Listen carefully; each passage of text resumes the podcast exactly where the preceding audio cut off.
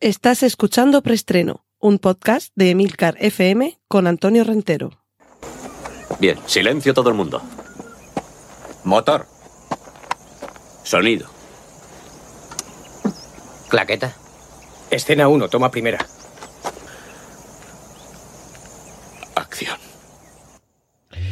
Saludos y bienvenidos. Ya pensabais que no volvería, que me había ido de vacaciones para siempre. Pues no, lo siento, pero seguimos aquí.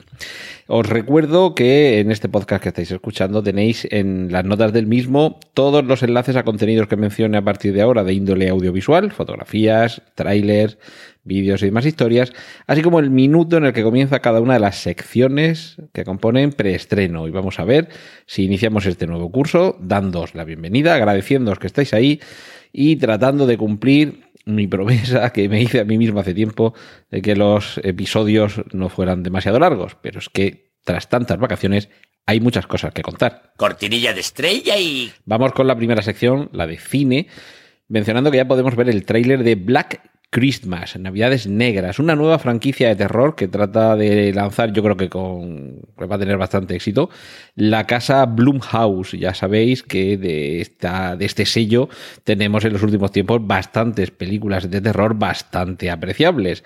Y eh, lo que nos plantea este Black Christmas tiene que ver con la adolescencia o la juventud en se me va la palabra como es en hermandades, en fraternidades, en fraternidades universitarias estadounidenses en las que comienza a haber una serie de crímenes en esa pausa navideña. Por un lado tenemos la fiesta alocada de la juventud pensando que van a ser inmortales, pero rápidamente descubrirán que no, que de hecho su fin está bastante cerca.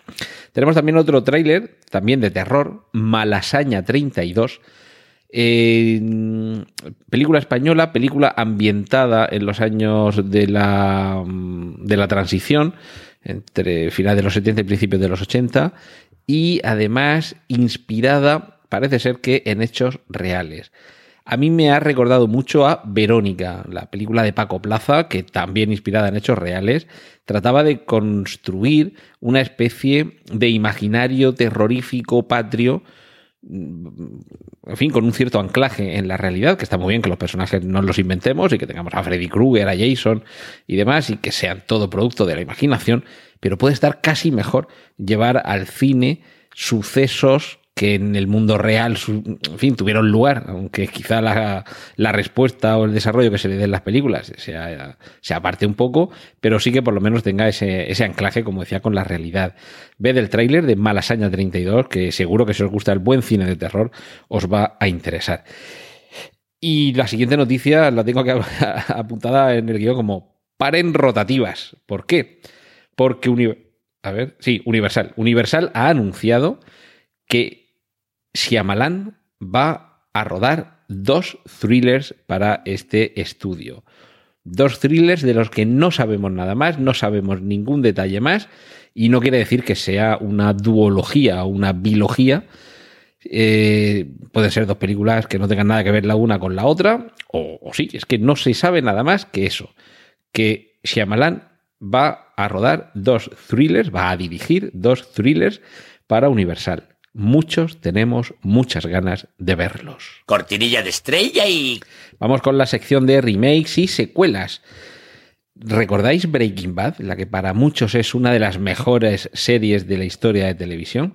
Pues bien, tenemos un tráiler, El Camino, así en español, seguramente porque se referirá a una localización geográfica de la zona de Nuevo México, donde transcurría la, toda la peripecia vital de Walter White, y mm, anunciada como El Camino, una película de Breaking Bad, a mí me parece intuir que lo que se nos propone es revisitar ese universo, no necesariamente con el personaje de, de, Walter White, pero sí con otro personaje que desde luego es el que se comió toda la función en la película, seguramente, en la serie, perdón, el que seguramente concitó más, más amor por parte de, de los espectadores y que mm, últimamente estoy viendo una serie, Chance, escrito Chance, o Oportunidad, aunque es el apellido del protagonista, una serie mezcla de policiaco y, bueno, tiene también sus, variantes psicológicas o psiquiátricas, protagonizado por eh, Hugh Laurie, el inolvidable Doctor House.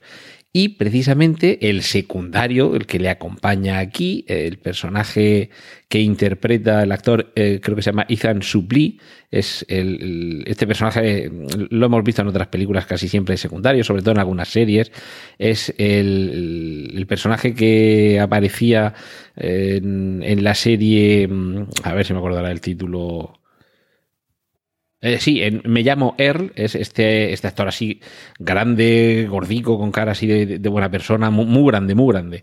Pues bien, este personaje que se llama D en la serie Chance, me estaba recordando en algunas cosas a, al coprotagonista de Breaking Bad. El, personaje de Jesse Pinkman, interpretado por Aaron Paul, y casi tuve la idea de que quizá en algunas series, en algunas películas, en algunas narraciones en general, sucede lo que también hemos visto en la literatura en el Quijote, y es que aunque el personaje protagonista es el que es, el secundario que siempre sirve de apoyo, casi un poco como el espejo de los diálogos platónicos en los que se desarrollan las ideas, no por un monólogo un soliloquio, sino por un diálogo, porque hay una confrontación de pareceres. Y, y fijaos, casi me estaba recordando que estaba sucediendo esto. Y, y, quizá el camino sea un poco el darle protagonismo a Sancho Panza, a un Sancho Panza que nos ha calado tan hondo. En fin, veremos, veremos la serie. Tenemos también otro, eh, otro tráiler de Bad Boys for Life, es decir, la tercera parte de dos polis rebeldes. Acciones raudales, espectacular puesta en escena, visualmente muy atractivo y relativamente poca evolución desde las dos anteriores entregas pero claro, que si nos gustaron aquellas dos tal y como eran, ¿para qué cambiarlas demasiado? Simplemente un poco más de lo mismo, con una adaptación que podemos ver en, el contenido del tráiler a la actualización del tiempo que ha pasado, tomándolo también como una parte de la, de la gracieta interna. Y desde luego para los fans de aquellas dos primeras entregas, una perica en duro. De, de remakes y secuelas con el anuncio del remake de Cara a Cara, Face Off, aquella película de John Woo, con los dos personajes cuyos peluquines más protagonismo han cobrado en las últimas décadas. Estamos hablando de John Travolta y Nicolas Cage. Se está preparando un remake y, por favor, si lo hacen, que aparezcan por algún lado John Travolta y Nicolas Cage. Cortinilla de estrella y... Y vamos con la sección de series.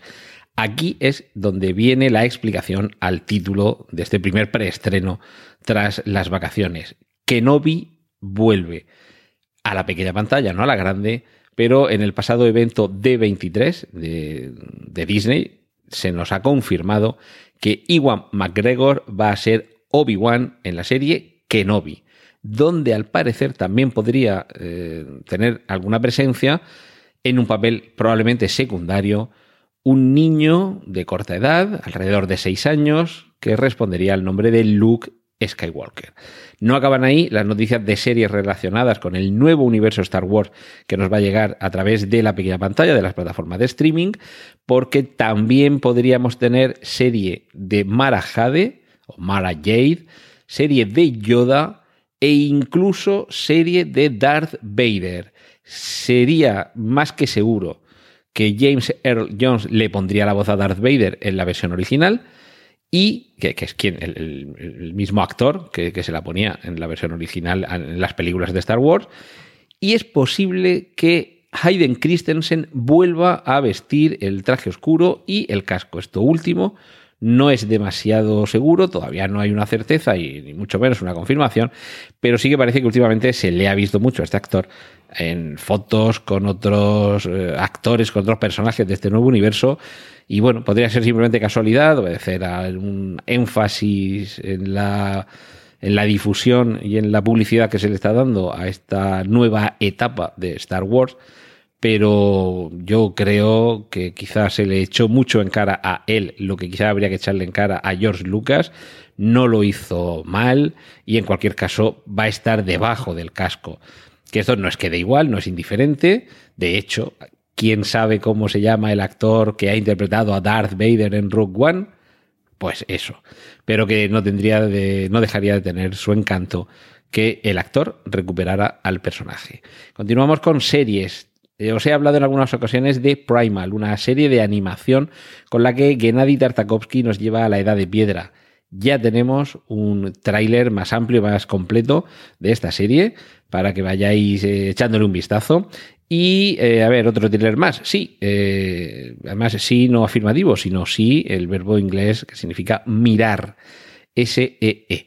Es una serie que nos presenta Apple, la presentó en el evento en el que recientemente eh, mostró al mundo sus nuevos iPhone y otros productos y servicios, y es una serie protagonizada por Jason Momoa, en el que se, se nos lleva a un planeta Tierra post-apocalíptico en el que algo ha sucedido que ha dejado ciega a la población mundial en su totalidad. De ahí el título, sí, ver. Y, claro, aquí el evento rupturista es que hay unos niños que han nacido con la capacidad de ver que todos a su alrededor habían perdido. Y terminamos. Eh, Gillian Anderson se confirma que va a interpretar a Margaret Thatcher en la temporada número 4 de The Crown. Y el canal CW prepara una nueva actualización, bueno, una actualización, no reiteremos tanto, de la serie Dark Shadows, Sombras Tenebrosas. Esta serie, creo que era de los años finales de los 60, principios de los 70, era una serie bastante rupturista en su momento, porque nos metía en una familia de vampiros, pero desde una perspectiva casi de culebrón. Es decir, no era tan importante el hecho de que los personajes protagonistas fueran criaturas no muertas, como las relaciones interpersonales entre ellos. Es decir, se trataba de llevar a un ámbito de lo sobrenatural lo que la audiencia ya estaba, entre comillas, harta de ver en, en, otra serie, digamos, costumbristas. Es decir, qué conflictos se plantean dentro de un grupo, en este caso familiar, pero también con las relaciones que hay alrededor, llevado a esa peculiar situación en la que tú necesitas sangre para vivir y por el día no te viene muy bien salir a la calle y prefieres salir por la noche a morder cuellos. Sí, estaréis recordando que Tim Burton tuvo una, una más, una desafortunada adaptación de esta serie con una película protagonizada por Johnny Depp, en la que la puesta en escena y algunos momentos concretos y puntuales sí que merecían resaltarse, pero la película, a mi entender, es completamente fallida. Esperemos que ahora, en esta segunda oportunidad, Dark Shadows, estas sombras tenebrosas, tengan una vida más allá de la vida cortinilla de estrella y... Y vamos con la sección dedicada a los cómics. Vamos a ver si vamos muy rápido, lo ventilamos todo. Amenábar dirigirá la serie que adapta el cómic que nos ha contado el rescate del tesoro de la Mercedes. Esto es un poquito largo, pero empecemos por el final. Hay un cómic que se publicó yo creo que hace un par de años aquí en España, de Paco Roca y Guillermo eh, Corral, que narraba lo que, lo que sucedió con esta empresa, que creo que se llamaba Odyssey, que trataba de recuperar un galeón hundido, el galeón Nuestra Señora de las Mercedes o algo así se llama, de ahí el, y, y, bueno, la historia de ese rescate se nos contaba en ese cómic, como digo, de Paco Roque y Guillermo Corral, que ahora va a constituir la primera incursión de Alejandro Amenábar en la televisión. Eh, va a ser como Movistar Plus y esto, en fin, el, proyecto eh, ha comenzado a, prepararse ahora, es decir, que tened paciencia, que no creo, mm, vamos, como muy pronto a final del año que viene, creo yo que pudiera estar esto en pantalla. Tenemos un nuevo tráiler de Joker, está ya a punto de estrenarse, ha sido aclamada en Venecia como obra maestra y ya muchos lo califican como el taxi driver de las películas de superhéroes. Algunos en su día mencionamos uh, The Dark Knight, el Caballero Oscuro, como el padrino de las películas de superhéroes, con lo cual parece que la referencia sigue estando en el gran cine que grandes directores como Coppola o Scorsese hicieron en los años 70. Todo ello para justificar un poco que dentro de el la temática superheroica, se pueden contar buenas historias. La mala es que se confirma que Spider-Man no va a volver al universo cinematográfico Marvel. Este no va a volver, evidentemente nada en esta vida es definitivo, excepto la muerte, pero seguramente van a pasar unos cuantos años antes de que pueda volver a, a mencionarse la posibilidad de que en un universo Marvel cada vez más creciente, que ahora al haber adquirido Disney tanto Marvel eh, tanto Fox, perdón, o, perdón, al haber adquirido Fox, tiene tanto a los X-Men como a los Cuatro Fantásticos, los van a ir incorporando y eso probablemente en el universo Marvel mm, permita desdeñar con cariño eh, la necesidad de Spider-Man a pesar del grandísimo éxito que ha supuesto el integrarlo en las últimas escenas, en las últimas entregas del universo cinematográfico Marvel. Por su parte, Sony también se va a castillar en que las dos películas con Tom Holland como Spider-Man, eh, Spider-Man Homecoming y Far From Home, lejos de casa, han sido grandísimos éxitos. Tiene terreno para desarrollar su propio universo y por eso digo que me parece que durante una temporada esta nota de prensa de Sony y de Disney Marvel va a ser definitiva. Esperemos que en unos años crucemos los dedos para que sea en el momento en el que, eh, como fase 6, 7 o la que sea, toque, eh, adapten Secret Wars. Esperemos que Spider-Man vuelva en algún momento al universo Marvel. Margot Robbie, que la hemos visto este verano, guapísima eh, y además con un con una carrera cada vez más consolidada a sus espaldas. La hemos visto, como decía, en Eras una vez en Hollywood. Ahora quiere consolidar todavía más su carrera, pero tomando las riendas, en este caso porque se ha encargado ella de negociar la adquisición de derechos y ser coproductora de la nueva adaptación de Tank Girl, un cómic bastante punk de los años 90 que ya tuvo una adaptación al cine. Bueno, merece la pena verla, pero no va a pasar a los anales de la historia. Y ahora Margot Robbie quiere tomar las riendas con un personaje duro, realmente porque eh, estéticamente o incluso como, como tono de, de moverse dentro de la trama, tiene algunas concomitancias con su personaje en Suicide Squad todo, con Escuadrón Suicida. Se parece un poquito, ¿no? El, aspecto es un poquito punky, como digo. Entonces es posible que alguien le haya dicho, échate un vistazo a Tank Girl para preparar a tu personaje de Harley Quinn. Y es posible que haya dicho, pues mira, no solo me gusta, sino que además quiero ser Tank Girl en el cine. Y dentro del universo DC va a haber secuela de Aquaman, pero no vamos a ver a ninguno de los personajes de esta película en dicha secuela, porque nos llevan a la trinchera, ese espacio con terroríficas criaturas que se nos presentó en Aquaman y que a muchos ya nos pareció, dentro de una película espectacular, nos pareció merecedora de atención y evidentemente cuando algo parece que funciona, la, eh, la maquinaria de hacer dinero está ahí, presta al acecho. Y dos últimas noticias para terminar la sección. El universo cinematográfico Marvel quiere integrar a X-Men. Es posible, parece que nos dicen que en la escena postcréditos de Los Eternos, que esta se estrena el año que viene, se nos presente a los X-Men, o por lo menos a los mutantes. Parece ser que van a hacer que, que, los eh, Eternos tengan algo que ver con la génesis de los mutantes, la génesis eh, primigenia. Y, claro, ya están empezando a preparar el terreno. Y parece ser que en Disney y Marvel quieren que tanto Magneto como el profesor X, como Charles Xavier, estén interpretados por actores negros. Y posiblemente Denzel Washington sea quien interprete a Magneto. Seguimos, mm, en fin, cambiándole la piel a los personajes, que no es ni bueno ni malo, todo depende del resultado. A mí me pareció todo un acierto que en los cómics, en los Ultimates, como coña pusieran al coronel Furia con el aspecto de Samuel L. Jackson y que luego en el cine fuera este actor el que le interpretara, al igual que el cambio de piel de Kingpin, eh, interpretado por Michael Clark Duncan en la película de Daredevil, en fin, es que era él, vale que no tenía ese mismo color de piel, pero era él físicamente, con la actitud era ese personaje.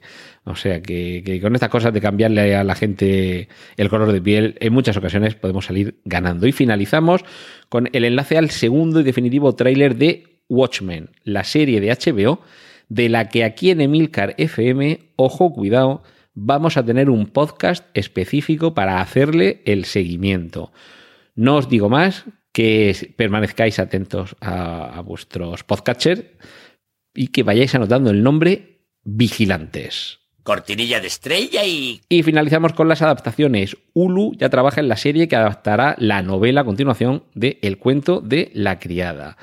Muy rápido, Alicia Vikander va a volver a ser Lara Croft en la segunda parte del Tomb Raider que ella ya protagonizó y que ahora tendrá secuela en el año 2021.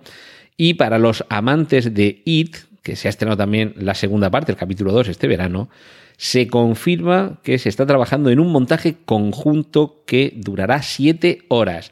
Siete horas es la suma de la duración de IT capítulo 1, IT capítulo 2 más Metraje añadido que se rodó tanto para el capítulo 1 como para el 2, pero que no se incluyó en el montaje de cine, como dos, por lo menos de momento, dos nuevas secuencias que se rodarían específicamente para este supermontaje. Una de estas escenas estaría comprendida dentro del libro de Stephen King y la otra no. Andy Muschietti, el director, no ha dado más pistas y todo esto es muy posible que termine en un DVD edición súper especial y además en formato miniserie en alguna plataforma de streaming. Eh, concluimos con las primeras imágenes de la serie La hierba alta, serie de Netflix basada en la novela de Stephen King y Joe Hill, padre e hijo. Por los apellidos no lo diríais, pero Joe Hill es el hijo de Stephen King y parece que algo de talento del padre ha heredado, porque tiene una carrera en solitario cada vez más sólida, mm, realmente muy King, es decir, va a ser un digno sucesor de la estirpe de su padre, tanto por temática como por estilo, y que además tengan un trabajo conjunto. eh, en la novela ya funciona bien, pero en la serie es posible que funcione mucho mejor. Y concluimos, segunda precuela de Juego de Tronos. Ya sabemos que va a ser sobre los Targaryen y esta sí que no os la esperabais. Aquí, en, en preestreno, hemos hablado de adaptaciones de todo tipo, de videojuegos, de, de cartas, de muñequitos. ¡Oh! De muñequitos, es verdad. Adaptemos muñequitos al cine.